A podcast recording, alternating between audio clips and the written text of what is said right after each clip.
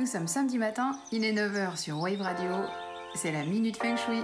de famille.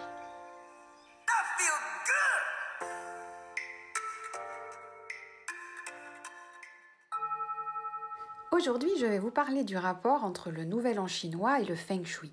Cette année, c'est depuis le 22 janvier que de nombreux pays d'Asie célèbrent cette fête, aussi appelée dans certains pays fête du printemps, équivalent de notre Saint-Sylvestre. Partout en Asie, en Indonésie, en Malaisie, en Corée, à Hong Kong, au Vietnam, en Chine, personne ne travaille pendant au moins une semaine, voire beaucoup plus, sachant que les festivités peuvent durer jusqu'à 40 jours. On parle du Nouvel An chinois, mais en réalité, il n'est pas du tout propre à la Chine, mais commun à tous les pays qui ont conservé dans leur tradition le calendrier lunisolaire, qui est fondé à la fois sur le cycle annuel du Soleil et sur le cycle régulier des phases de la Lune. Et une fois par an, entre le 20 janvier et le 20 février, le Soleil et la Lune se retrouvent en situation d'ascension au même moment, dans la même phase de leur cycle respectif. La date de cette simultanéité variant d'une année sur l'autre, la date du Nouvel An, qui a lieu juste avant ce renouveau, change elle aussi. À l'origine, ce Nouvel An était une fête agricole, annonciatrice du printemps. Comme la fête vise à attirer l'abondance et la prospérité, elle est symbolisée par la couleur rouge. Et on retrouve cette couleur partout à cette période, dans la déco des maisons, dedans, dehors, dans les tenues vestimentaires et même dans la couleur des enveloppes remplies d'argent que l'on remet aux enfants. Le Nouvel An lunaire est avant tout une fête de famille.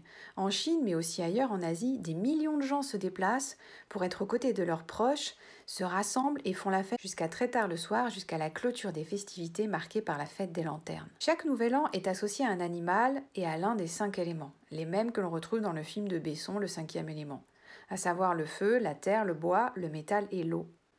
La combinaison des deux, animal et élément, donne une idée des caractéristiques énergétiques liées à cette nouvelle année et les influences que ça peut avoir à la fois sur nous, sur tous les secteurs de notre vie, le travail, la santé, les relations, et sur le feng shui de nos maisons. C'est le moment où des préconisations sont données par ceux qui pratiquent le feng shui annuel des étoiles volantes, dit le baseux, branche du feng shui de la boussole qui se préoccupe de la dimension temporelle dans le feng shui. C'est une technique qui analyse les périodes de temps et qui accompagne la transition d'une année à l'autre. Pour faire simple, il y a neuf étoiles qui sont des sortes de masses d'énergie qui n'ont rien à voir avec les étoiles du ciel. Chacune de ces étoiles va apporter un type d'énergie dans nos espaces qui peut être favorable comme défavorable. Les étoiles 2, 7, 5 et 3 sont dites hostiles, tandis que les étoiles 1, 4, 6, 8 et 9 sont dites bénéfiques par rapport à l'endroit où elles se positionnent dans la maison. Le but, c'est de suivre les préconisations qui sont données et de placer des objets dans les parties de notre habitat qui correspondent à ces étoiles afin d'affaiblir les étoiles néfastes et de renforcer celles qui sont favorables. Mais ce qu'il y a de commun entre les différentes branches du feng shui, c'est en revanche que pour une analyse d'un espace, on prend en compte les personnes qui y vivent ou qui y travaillent.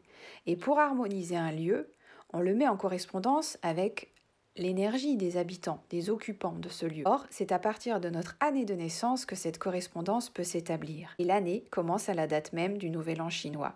Sur ce, salut et bon week-end La mini s'enfuit de famille.